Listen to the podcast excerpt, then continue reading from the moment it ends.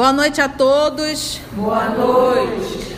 Hoje, 14 de agosto de 2020, nós estamos reunidos para estudarmos a obra 50 anos depois. Nós vamos hoje iniciar o capítulo 4 na Via Nomentana. Vamos primeiramente envolver a nossa querida Aramita para realizar a continuidade do estudo e no final ela irá fazer a prece. No capítulo anterior, na semana passada, vemos Alba Lucinha, momento mais importante, onde Alba Lucinha e Elvídio Lúcio teceram planos para voltar para a Judéia, mas viram que não dava, devido aos compromissos que a Cláudia arranjou para o Elvídio no, em Tibu, para o Adriano, e as dívidas que o, o sogro tinha e eles precisavam continuar na capital, então foram suspensos. E a, a Alba Lucínia ficou sabendo através da sua amiga Túlia que do caso antigo entre Cláudia Sabina e Ovidio Lúcio, que gerou um filho chamado Silão. Quem ficou sabendo? A Alba Lucínia, que não sabia. É, mas ainda fica. Foi a amiga que contou, a né? Túlia, a, a, a, a, a Túlia Sevina que É, contou. mas lembra que a. a- E a Túlia ainda disse para ela que ela tinha uma coisa ótima, que ela ia lá com os cristãos Hum. que se encontravam na Via No- Nomentana para pedir preces para ela que os cristãos rezavam, era tiro e queda. Ela Agora, mas a Alba Lucine, ela não tem muita certeza que o Silano seja filho de Elvídio. Por quê? Porque subentende que Cláudia tinha outros, né? Outros casos. Então ela preferiu acreditar na imaginação, vamos dizer assim. Não quis ver o óbvio para poder se sentir confortável. Mas o filho verdadeiramente é de Elvídio. E o pai dele acabou criando o Silano. O Silano não conhece a história. Quem conhece é a Cláudia Sabina e o avô. E o Elvídio tá ali naquela situação de, para mim é mais cômodo negar tudo. negar tudo. Então daí a mágoa de Cláudia Sabina. Então é aquilo que a gente tem estudado. Envolvimento sexual requer um compromisso muito grande. Então a gente tem aprendido na obra 50 anos depois, que vai continuar isso no livro Renúncia, 14 séculos depois, o que uma paixão numa juventude pode provocar, trazendo aí uma encrenca para séculos. Então, o que, que foi? O movimento de um jovem com uma jovem que gerou essa, essa gravidez, ao qual ele não quis ficar com ela, porque de certa forma ela era uma, uma plebeia e deu no que deu.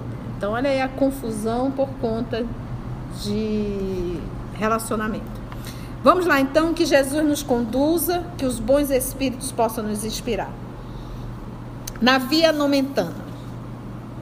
Uma semana depois do que vimos de narrar, vamos encontrar Cláudia Sabina, à noite, no terraço de sua casa em Roma, palestrando com a Téria na mais franca intimidade.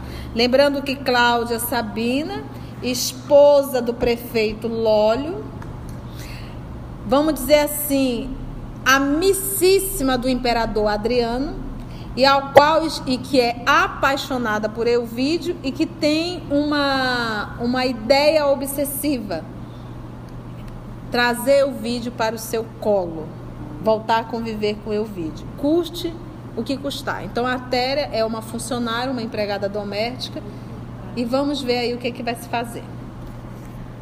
Então, Atéria, Dizia a surdina, depois de longa exposição da cúmplice. meu esposo, assim parece querer facilitar a realização de meus projetos.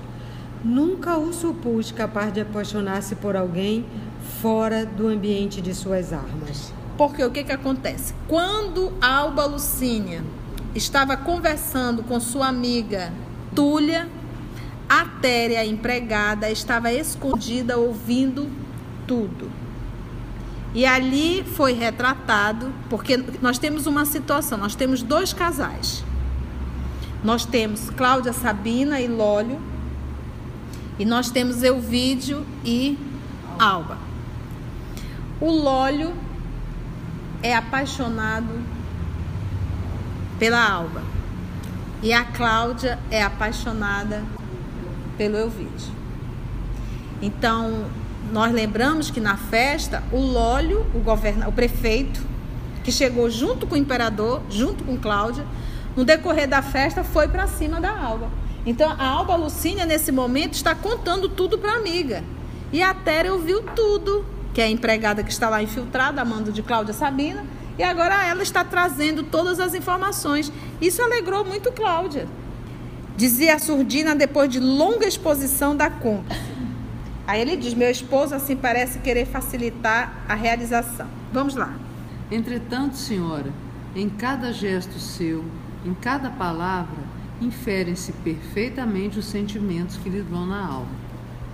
Está bem, exclamou a antiga plebeia, como se o assunto a enfadasse. Meu marido não é o homem que me interessa. Tuas notícias de hoje significam que o acaso também coopera a meu favor. Além de tudo, lembrou a Téria, acentuando o caráter secreto daquelas revelações. Lucínia e Túlia combinaram solicitar uma bênção na reunião cristã, a fim de que o vídeo Lúcius volte imediatamente de Tibur a reintegrar-se na harmonia doméstica. Cláudia deixou escapar um riso nervoso, mas interrogou com avidez. Sim? E como soubeste?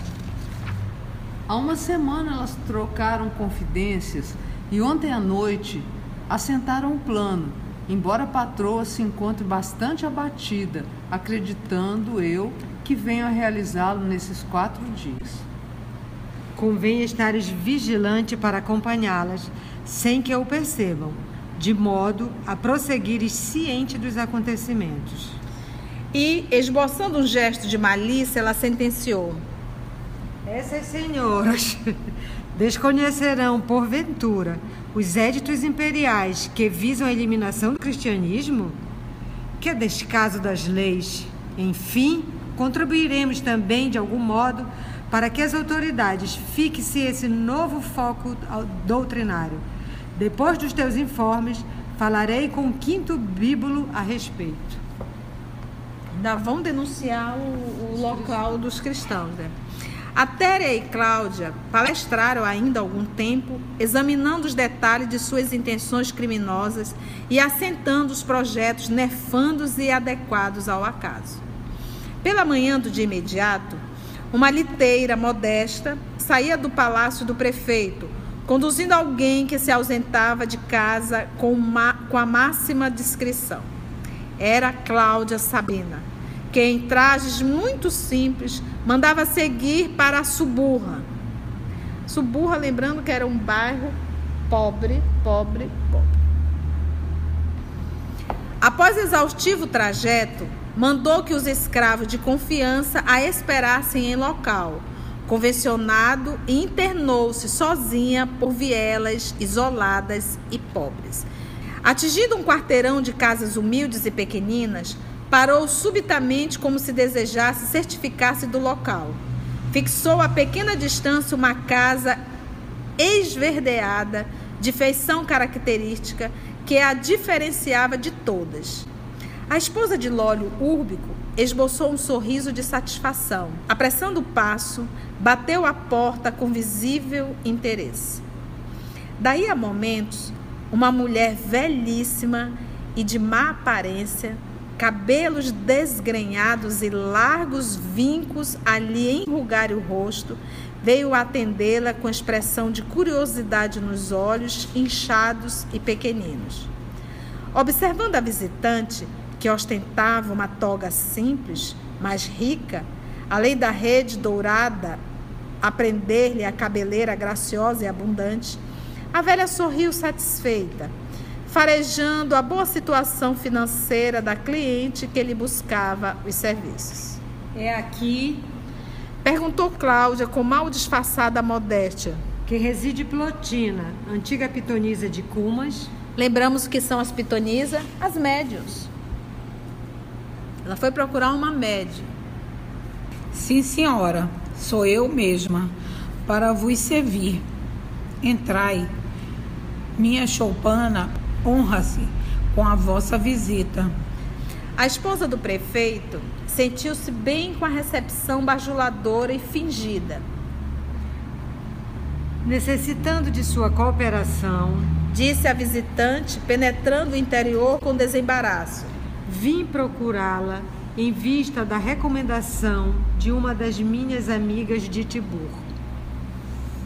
Muito grata, minha senhora. Espero corresponder à vossa confiança. Disseram-me que não precisaria expor o objeto de minha consulta. Será de fato assim? Perfeitamente.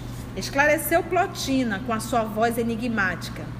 Meus poderes ocultos dispensam qualquer explicação da vossa parte. Então, gente, a faculdade mediúnica ela é neutra. A gente não pode vincular a faculdade mediúnica à condição moral.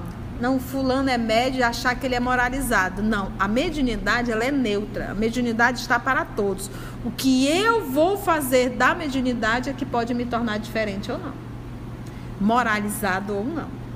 Então, eu sou médio, eu sou um canal. Que tipo de espíritos irão trabalhar comigo? Aqueles que estão de comum acordo com o trabalho que eu vou realizar. Por isso que a gente, a gente sempre aprende assim. Olha, eu estou lendo essa, essa obra psicografada. Qual é a primeira pergunta que se deve fazer? Quem é o médium? Quem é o médium? Que é para eu saber que tipo de espíritos trabalham com esse médium. Isso é avaliado como conduta moral do médium.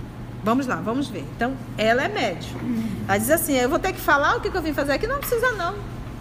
E às vezes a gente se enrola com isso. Ah, mas a pessoa falou verdadeiramente. E aí? Você vai ficar refém dessa pessoa? Que tipo de espírito trabalha com essa pessoa? Porque a gente acha porque a pessoa falou, pronto, é um Deus. Você vai ficar ali idolatrando a pessoa, bajulando a pessoa uma vida inteira. Sentando-se num velho divã, Sabina notou que a feiticeira buscara uma mesa e colocara junto da mesma numerosos amuletos, nos quais se esbatia a mortiça claridade de pequena tocha, acesa para atender às necessidades do momento. Em seguida, depois de atitude contemplativa e descansada, Plotina deixou pender a cabeça entre as mãos. Entrou em transe, mostrando palidez cadavérica, como se a sua vidência misteriosa estivesse a devassar as mais sinistras miragens nos planos invisíveis. Cláudia Sabina seguia-lhe os mínimos movimentos com singular interesse. Isso aqui até lembra aquele filme Ghost, né? A médio ali entrando em transe e a moça ali meio que olhando, isso meio que estava acontecendo, né? Plotina deixou então pender a cabeça e ele mostrando a palidez cadavérica, como se a sua vidência misteriosa estivesse a devassar as mais sinistras miragens nos planos invisíveis. Cláudia Sabina seguia-lhe os mínimos movimentos com singular interesse. Entre o temor e a surpresa do desconhecido, mas Dentro em pouco, a fisionomia da intermediária, intermediária, olha aí, médio, entre o mundo e as forças do plano invisível normalizava-se, atenuando-se-lhe as contrações nervosas do rosto e extinguindo-se as expressões de profundo cansaço que lhe escapavam dos lábios inchados. De semblante sereno e curioso, como se a alma houvera regressado de misteriosas paragens com as mais vastas revelações, tomou as mãos aristocráticas de Cláudia, exclamando em tom discreto: Disseram-me as vozes que amais, amais a um homem preso a outra mulher pelos laços mais santos desta vida. Por que não evitar a tempo uma tempestade de amarguras que recairá mais tarde sobre o vosso próprio destino? Vieste até aqui em busca de um conselho que vos oriente as, as pretensões, mas seria melhor abandonar de todos os projetos que tende em mente. Essa chamada, essa orientação essa inspiração que a médio hora recebe é de um espírito bom ou de um espírito ruim? Mediano. Um espírito Não, ótimo. Bom, diz pra ela, olha, vê bem que tu tá mexendo. É, desiste. Desiste. É. Olha, disseram-me as vozes que há mais a um homem preso a outra mulher pelos laços mais santos desta vida, que é o amor. Então é aquilo que eu digo. Ainda há pouco eu falei, homens casem depois dos 40, mulher depois dos 30. Porque a pior coisa que pode existir é você encontrar o grande amor e já está enrolado. Então o que, que acontece aqui? Mas encontrou e o outro já está enrolado, a outra já está enrolado, engole no seco. Porque essa é a prova. Essa é a prova para você tirar um 10. É resistir. A Cláudia quer desenrolar de qualquer jeito. Ela quer desenrolar. De... Porque o que, que acontece aí? Apesar de que a Cláudia eu não vejo amor. A Cláudia eu vejo uma paixão que não foi realizada. Ela tem uma obsessão. Obsessão. Porque se fosse amor, ela queria o bem dele. Ela não quer o bem, ela quer ser realizada em, suas, em seus desejos. Então o que, que acontece aqui? Se por um acaso, nessa, numa situação dessa, você abre mão do seu relacionamento, do seu casamento, do seu compromisso e vai viver a sua aventura, aquilo que você acha que se, estaria aproximando você do seu pseudo amor, você vai distanciar muito mais. Porque eu não posso construir a minha felicidade sobre a infelicidade de alguém. Então, a primeira fala dela, olha, disseram-me as vozes que há mais um homem preso a outra mulher pelos laços mais santos desta vida, que é o amor. Os dois se amam verdadeiramente. Por que não evitar a tempo uma tempestade de amargura que recairá mais tarde? Sobre o vosso próprio destino, vai ser sobre ti, Cláudia. Viestes até aqui em busca de um conselho que vos guie as pretensões, mas seria melhor abandonar, abandonar todos os projetos que tendes em mente. Ela traz um projeto.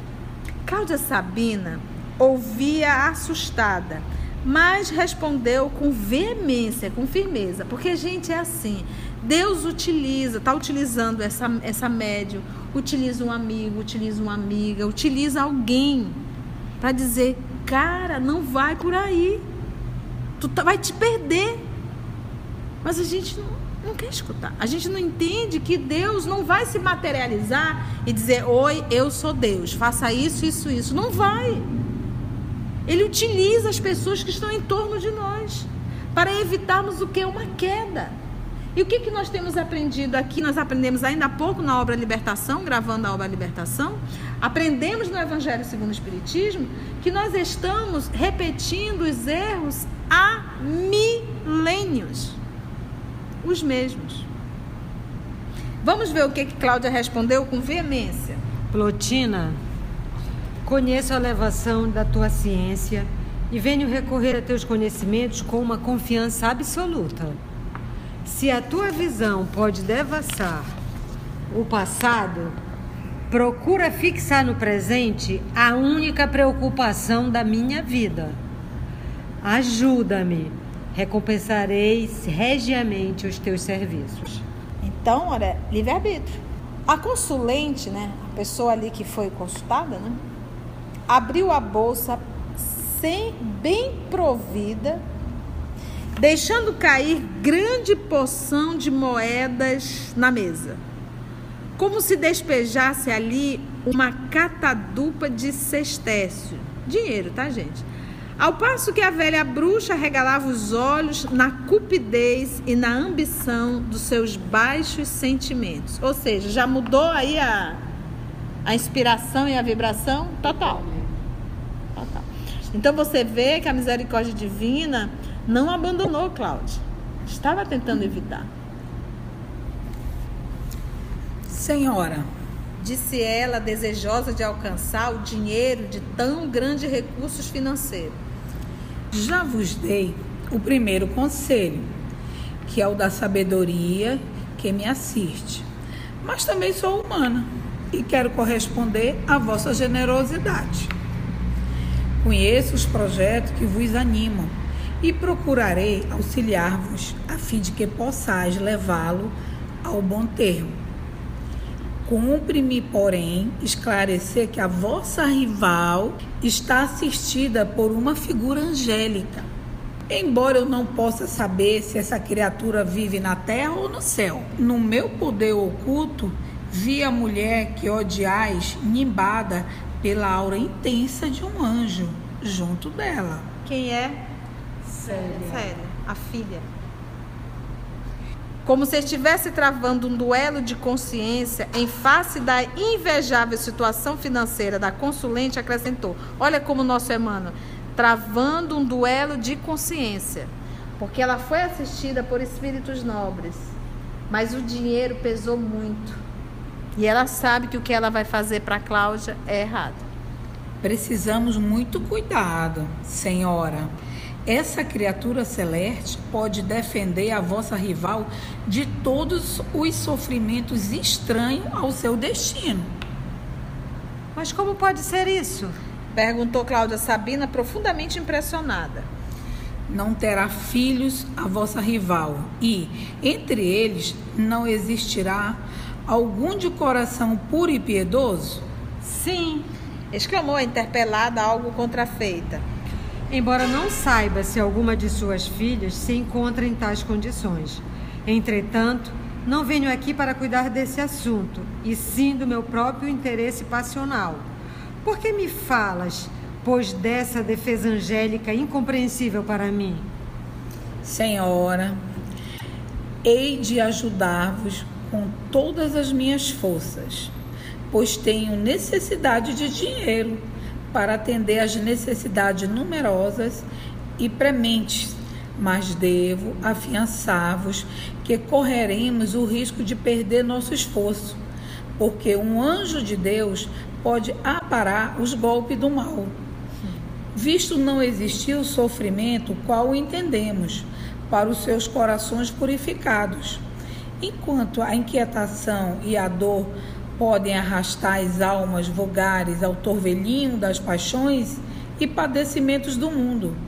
O Espírito que se redimiu realizou em si a edificação da fé, que o liga a Deus Todo-Poderoso. Para esses corações imaculados, Senhora, a terra não pode engendrar o tormento ou o desespero. Mas ela está inspirada ainda. Né? Lembra também disso. Olha só. Ela diz assim: hei de ajudar-vos com todas as minhas forças, pois preciso do dinheiro. Aqui é, é, a justificativa para o duelo de consciência que ela está vivendo. Ela sabe que é errado. Para atender a necessidades numerosas e necessárias, né, devo afiançar-vos que correremos o risco de perder nosso esforço, porque um anjo de Deus pode aparar os golpes do mal. Visto não existir o sofrimento, qual o entendemos para os seus corações purificados, porque para a, a Célia defender a mãe e sofrer todas as consequências, isso para ela é motivo de alegria e prazer. Para nós, simples mortais, seria um sofrimento, que a gente bem vai ver na obra 50 anos depois. Enquanto a inquietação e a dor podem arrastar as almas comuns, né, ao torvelinho das paixões e padecimentos do mundo, o espírito que se redime realiza em si a edificação da fé que o liga a Deus Todo-Poderoso.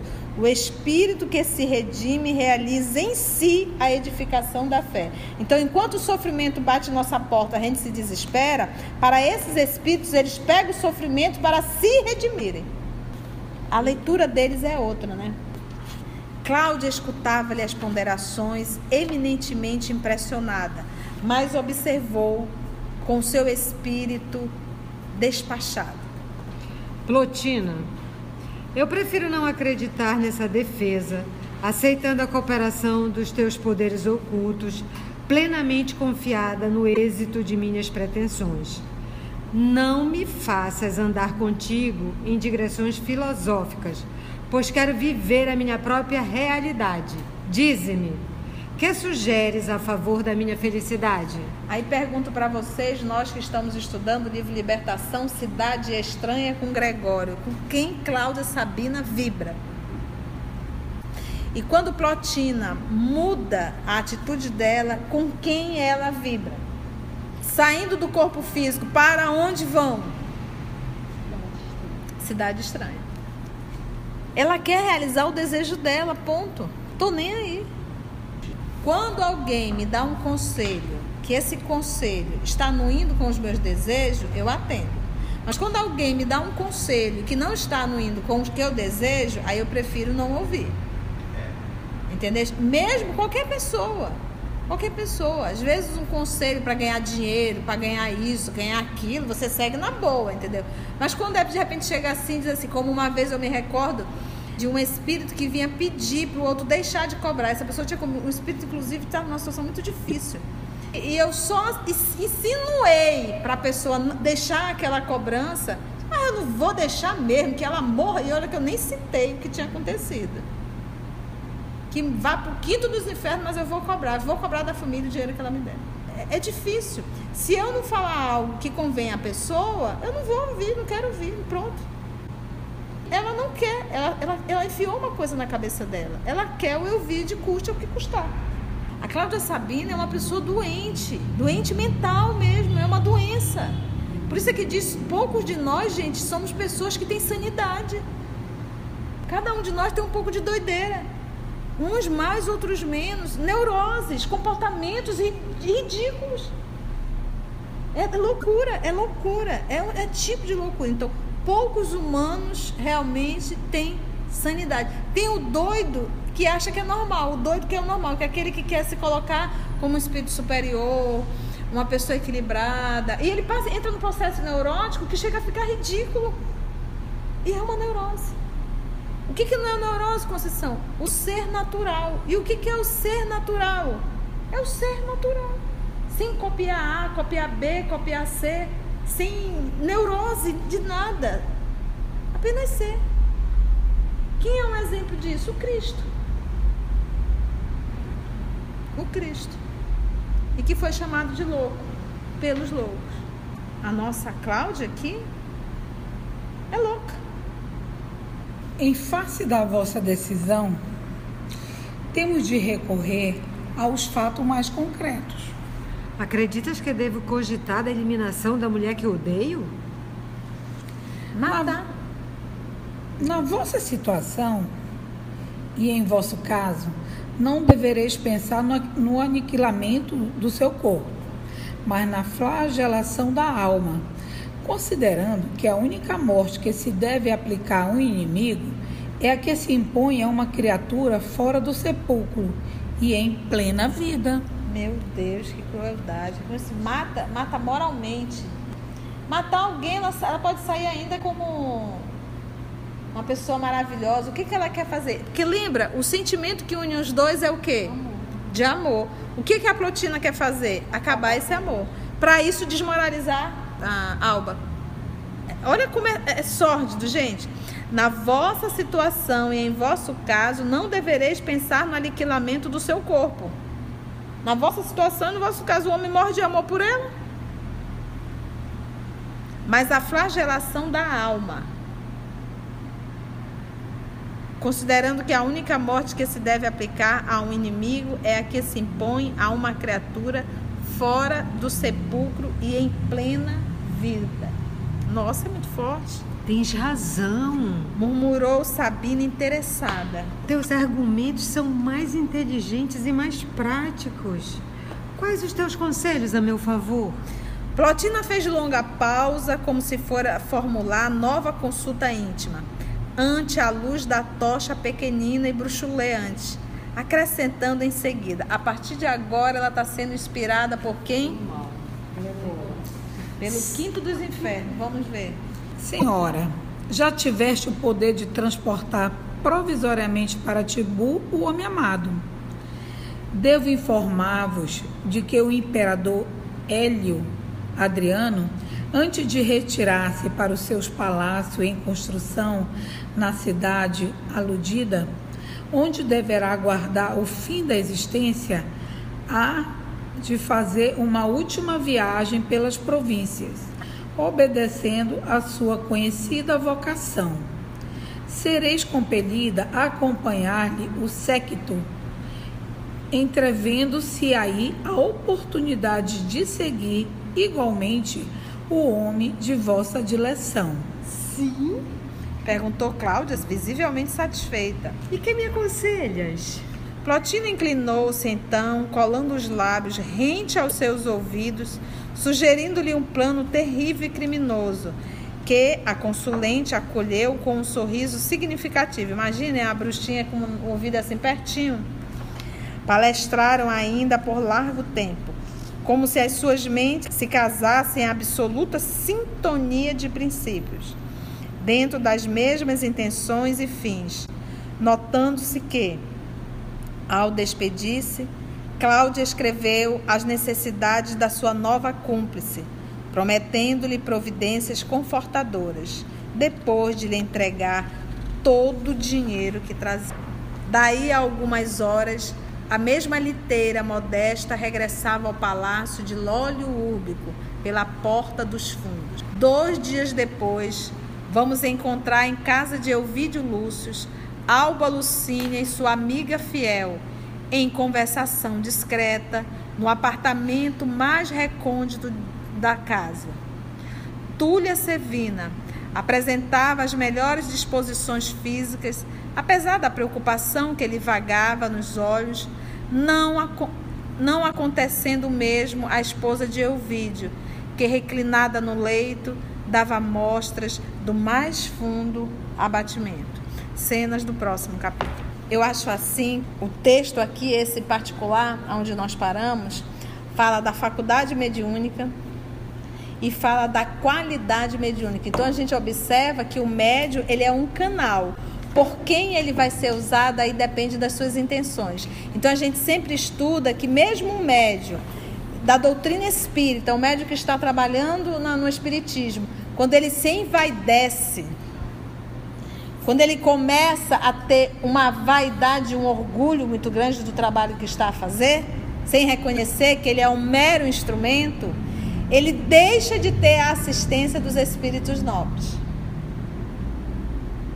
E, e os espíritos conhecem, ainda há pouco nós estudamos no Libertação, do que cada um emana. E não tem como esconder isso. Não tem. Então, os espíritos também realizam o trabalho assim. Então, nós sempre vamos avaliar a qualidade mediúnica pela qualidade moral desse médium. É por isso que nós sempre vamos estar reportando o trabalho de Francisco Cândido Xavier, porque esse homem foi um exemplo do amor que Jesus nos ensinou. Então, o trabalho de Francisco Cândido Xavier é um trabalho que a gente confia 100%, porque ele foi um instrumento, ao ponto sempre de dizer que ele era só um carteiro que entregava cartas, que o livro não lhe pertencia, então ele nunca viveu da faculdade mediúnica, nunca. Todos os livros, todos, todos os livros psicografados em cartório, ele doava os direitos autorais. Então, vamos ficar aí no livro 50 anos depois, e conforme falamos no início, nós vamos envolver a nossa irmã Aramita para fazer a nossa prece de encerramento.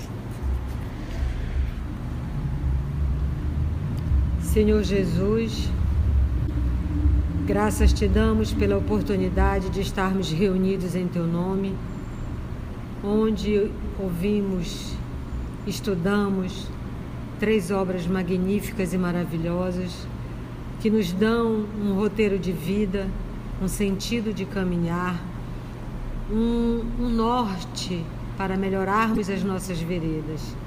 Ajuda-nos, Senhor, nessa caminhada que não é longa, mas que para nós às vezes parece penosa. Ajuda-nos a sabermos, cada um de nós, a carregar a sua cruz sem reclamar, porque nós já sabemos que tu és o, que, da, que tu és o alívio das nossas aflições que o teu jugo é suave, que teu fardo é leve. Ajuda-nos a confiarmos de ti, em ti, a termos fé para alcançarmos esse bálsamo, esse orvalho através da prece nos nossos corações, nos nossos sentimentos. Ajuda-nos a ficarmos contigo, pois sabemos que tu estás conosco hoje e sempre. Que assim seja.